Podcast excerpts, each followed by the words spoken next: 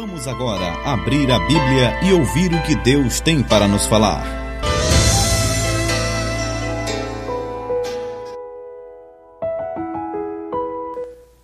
Permaneça em vós o que ouvistes desde o princípio.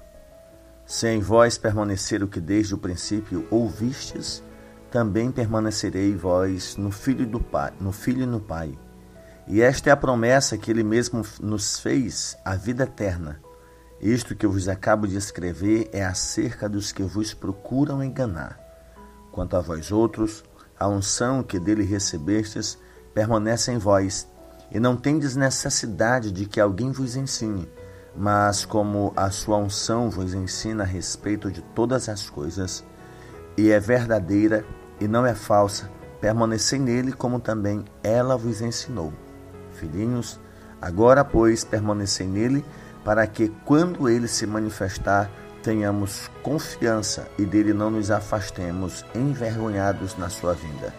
Se sabeis que ele é justo, reconhecei também que todo aquele que pratica a justiça é nascido dele.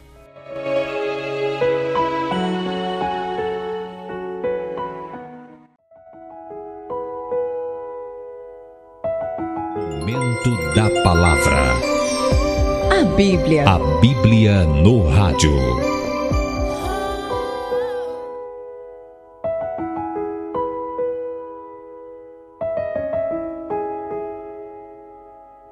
Meu ouvinte, você me ouviu fazer a leitura da primeira carta de João, capítulo 2, dos versículos 24 ao versículo 29 encerrando hoje, com o favor de Deus, o capítulo de número 2 da primeira epístola de João.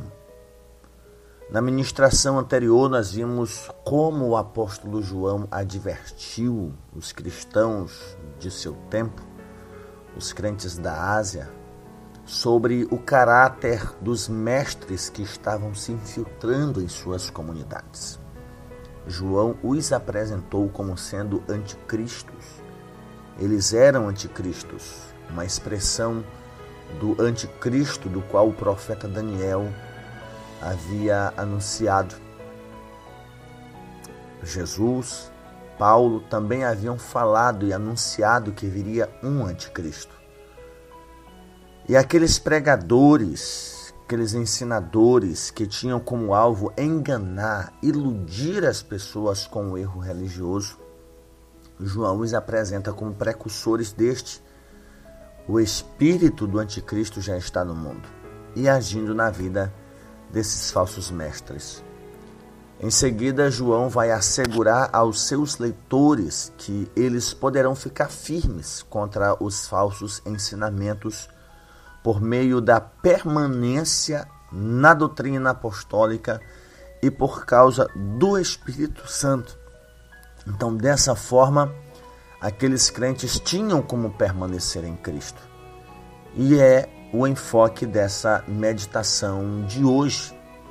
Se João apresentou o caráter e o falso ensino, agora João, nesse texto, apresenta a possibilidade de permanência em Deus por parte dos verdadeiros cristãos. E a palavra-chave destes versículos que eu li é permanecer, um dos verbos prediletos de João.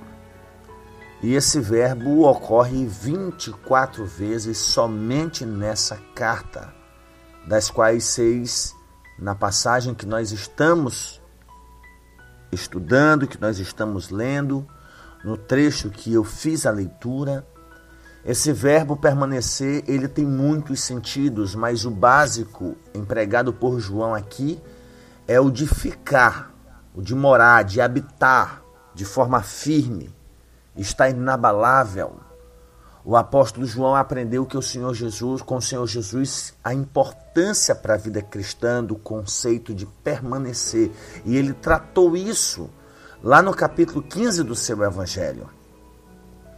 E agora ele ensina esse mesmo conceito aos cristãos da Ásia.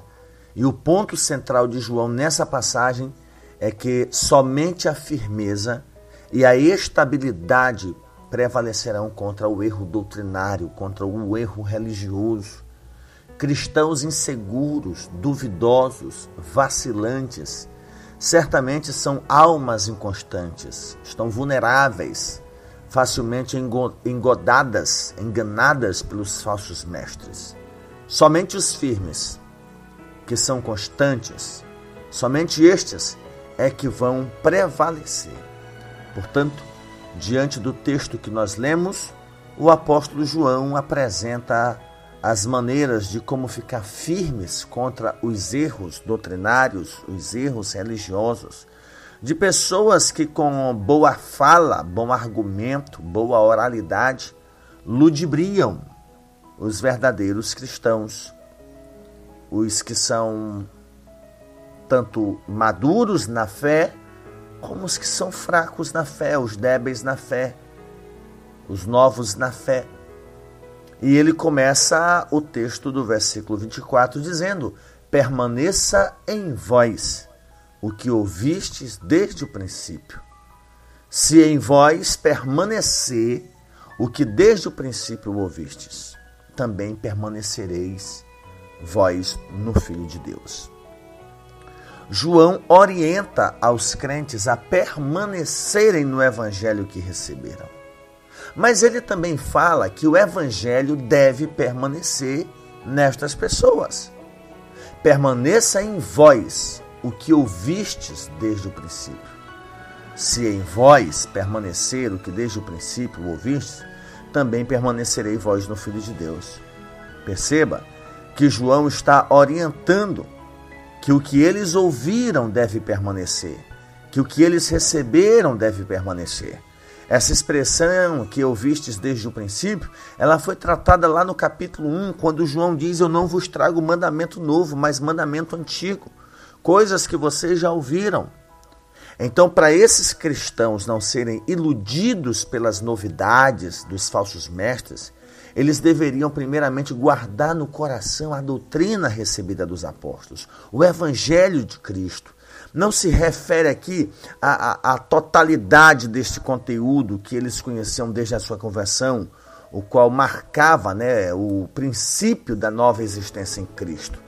Não era a antiguidade que tornava a doutrina apostólica verdadeira, mas o fato de que ela era apostólica. Ela vinha dos apóstolos, ela foi ensinada por homens inspirados por Deus, que foram canais da revelação divina. E essa revelação já se havia encerrado. Essa revelação, ela é imutável. E os falsos mestres traziam a ideia de novas revelações, novas verdades, não defendidas, não pregadas, não anunciadas pelos apóstolos de Jesus Cristo e todo novo ensinamento que contradissesse a doutrina dos apóstolos ou fosse além dela, isso deveria ser considerado falso. E esses cristãos deveriam guardar no coração aquilo que eles receberam, aquilo que lhes foi transmitido pelos apóstolos, quer de forma escrita, através das suas cartas, quer pela pregação dos pastores que retransmitiam os ensinamentos apostólicos. Eles não poderiam deixar se atrair pela novidade dos falsos, né, dos falsos mestres. Ah, o que eles ouviram aqui tem muito a ver com a parábola do semeador. A semente é sempre boa, problema é o terreno, o local onde ela caía. No terreno rochoso, é, à beira do caminho, terreno fértil. E o lugar onde ela caía era que ia resultar o êxito, o sucesso. E acho interessante a semente que caiu à beira do caminho, ela poderia crescer lá, criar raízes, embora sendo no lugar inadequado. Mas a semente que caiu no caminho, ela é figurada como aquela que foi levada pelos pássaros, pelas aves. E Jesus explica que, em muitos casos, essa semente do evangelho é tirada dos corações das pessoas pelo próprio inimigo. Então João vai dizer: se em vocês permanecer o que desde o princípio ouvistes, também vocês vão permanecer. Tem cristãos que creem, que defendem uma verdade, Mas infelizmente, com o passar do tempo, começam a dar ouvidos a pessoas que, primeiro, não têm vida na comunidade que ele congrega, não tem vida, não tem testemunho. Infelizmente, essas pessoas que enveredam pelos falsos ensinos, pelos caminhos do erro, são pessoas que dão ouvidos a qualquer pessoa que se intitula apóstolo, que se intitula pastor, que se intitula profeta de Deus, que se intitula Mensageiro da Verdade. Ontem mesmo, no culto dominical, eu falei para os irmãos que eu lamento muito viver pouco, por mais que eu deseje viver aí 80, 90 anos, mas ainda é pouco diante de tanta coisa que eu teria para pregar, diante de tantos temas que a Escritura nos oferece. Quisera eu ter a oportunidade de tratar tudo que a Bíblia trata com os crentes que comigo se reúnem com os crentes que comigo congregam, tratar de todos os assuntos, mas nós encontramos problemas, uma brevidade da minha vida. Segundo, nem sempre as pessoas que me ouvem estão no mesmo culto. Como, por exemplo, os de sexta-feira, em que estamos trabalhando provérbios, sabedoria para a vida.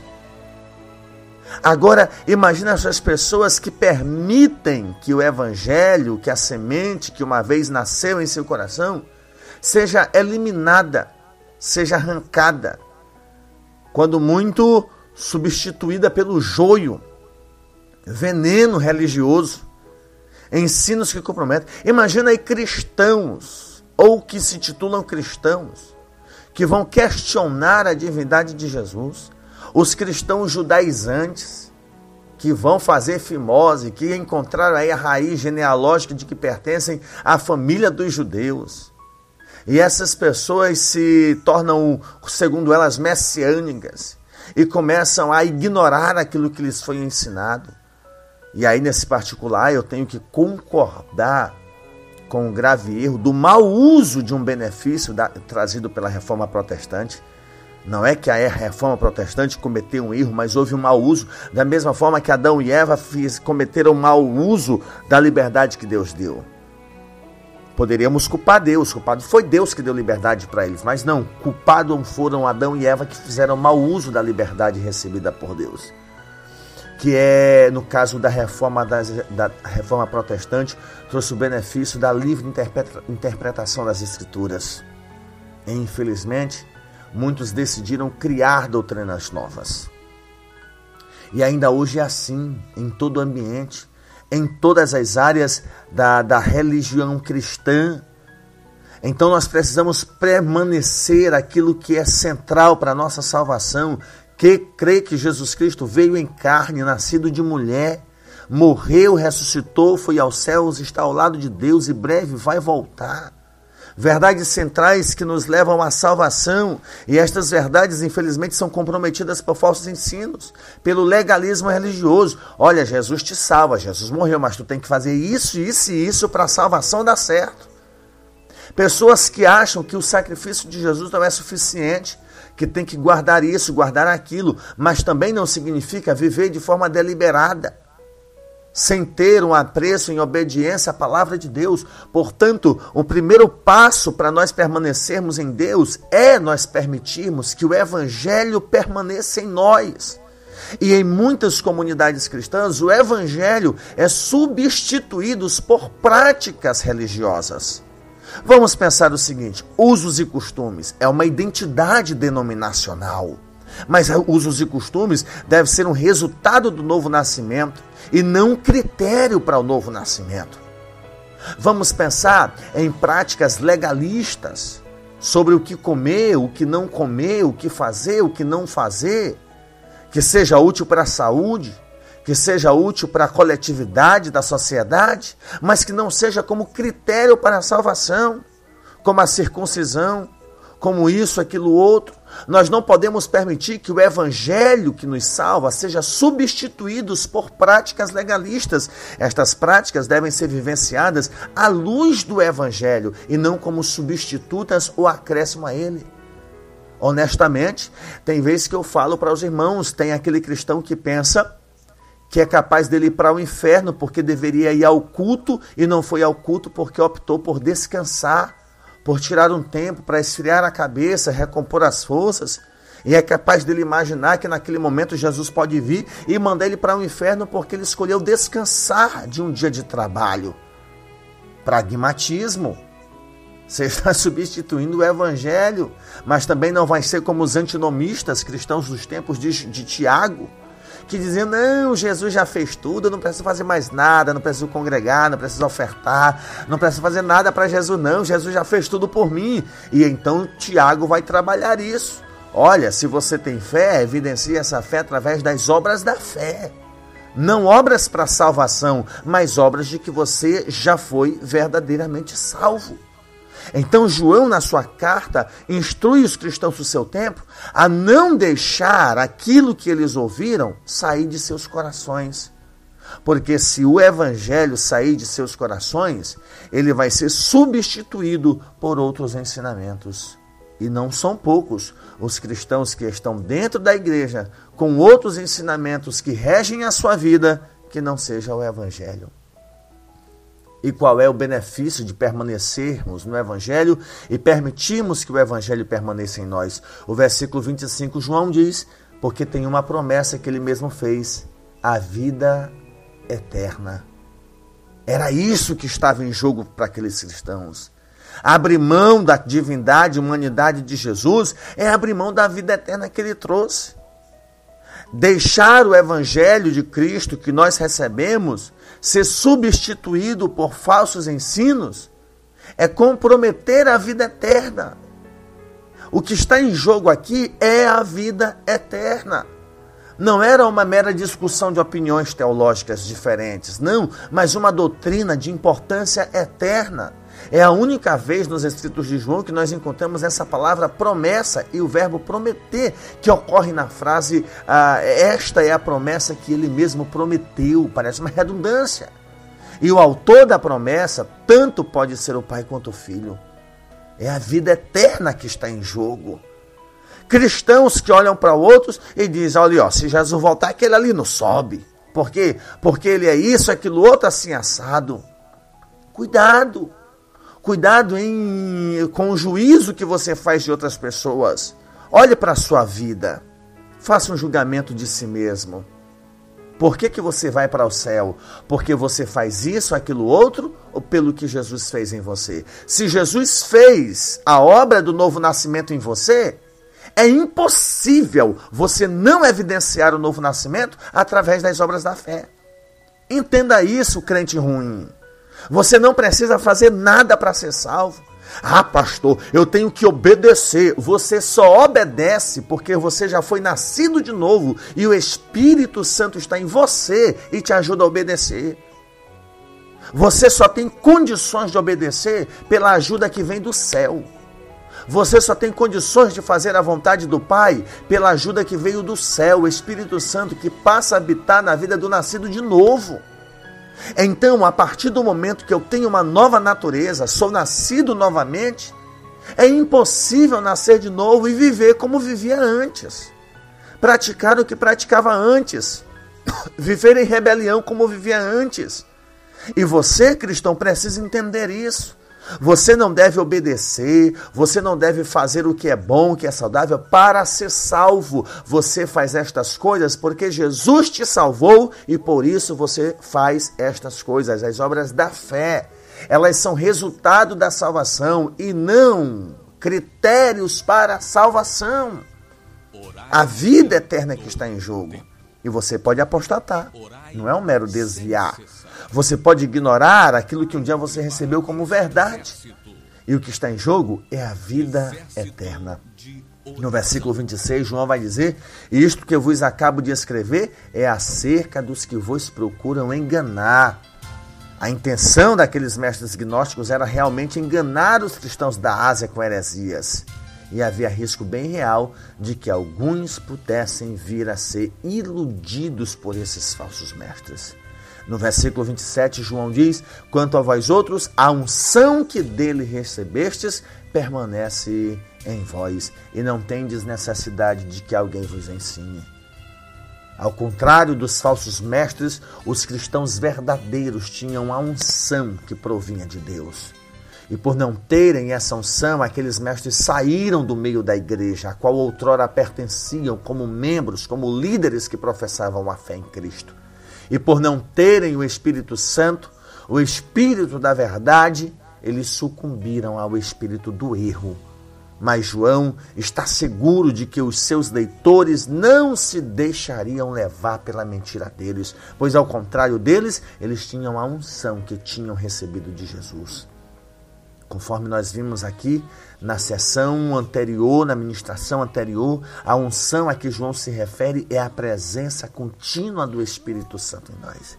Mas lembre-se, o Espírito Santo ele pode ser entristecido, resistido, rejeitado, ao ponto de que ele mesmo se afaste de nós e nós sejamos entregues ao erro.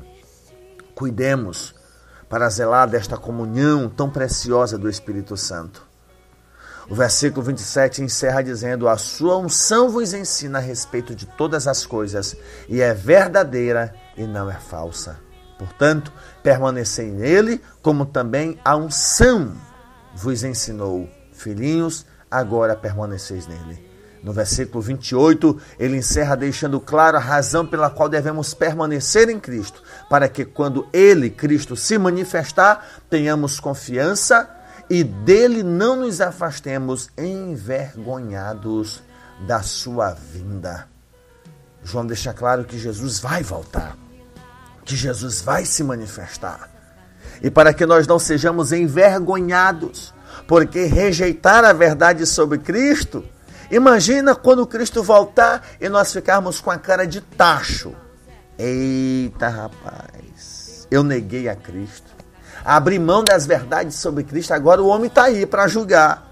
E eu vou ter que me apresentar diante dele. Então João diz para que nós não fiquemos envergonhados diante da sua vinda, permanecermos, permaneçamos nele. O versículo 29 ele conclui: Se sabeis que ele é justo, reconhecei também que todo aquele que pratica a justiça é nascido dele. Portanto, meu querido ouvinte, as implicações que nós tiramos para a nossa vida os crentes devem guardar no coração a mensagem apostólica que se fez ouvir no início da igreja cristã. Muitos membros de igrejas evangélicas hoje têm coceira nos ouvidos e seguem toda nova doutrina, qualquer falso ensinos que falsos mestres inventam. Preferem seguir novidades, novas luzes, novas revelações, mantos, decantos, profetadas consideram as antigas doutrinas bíblicas e o ensino apostólicos como antiquados para nossa época. O que vale é o que acontece no momento. Deu certo aqui. E nós não podemos nos esquecer do que disse Lutero certa vez. Todo e qualquer ensino que não se coadune com a Escritura deve ser rejeitado, nem que estes ensinos façam chover milagres todos os dias. Você é uma dessas pessoas? Você está sempre à, à, à cata de novidades. Não há salvação sem verdade. Somente se aquilo que ouvimos desde o começo ficar em nosso coração.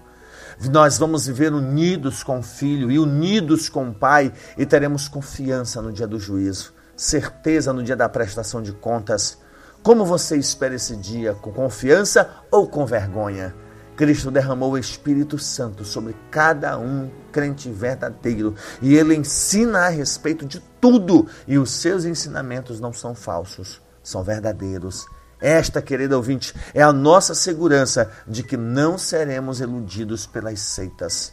Porém, precaver-se é preciso. Se você é estudioso da palavra de Deus e conhece as Escrituras e a doutrina dos apóstolos, permaneça nela, creia nela não hesite em confiar na palavra de Deus, porque o que está em jogo é a vida eterna. Você pode dizer amém? Orai em todo tempo.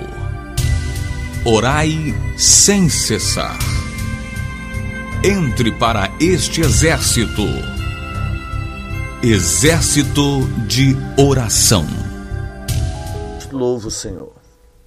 Eu te exalto pela vida pela graça concedida, pelo entendimento, pela luz da tua palavra, que nos permite meditar nela, Espírito Santo do Senhor, sempre nestas orações eu suplico a tua permanência em nós. Nos ajuda, continua em nós, habita em nós, não nos deixa afastar dos caminhos do Senhor, não nos permita sair da verdade do Evangelho. Cuida das nossas vidas, nos fortalece para jamais nos afastarmos da palavra de Deus e assim comprometermos a vida eterna que dele nós temos recebido. Ajuda-nos, Senhor. É a oração que nós a ti fazemos no nome de Jesus. Amém.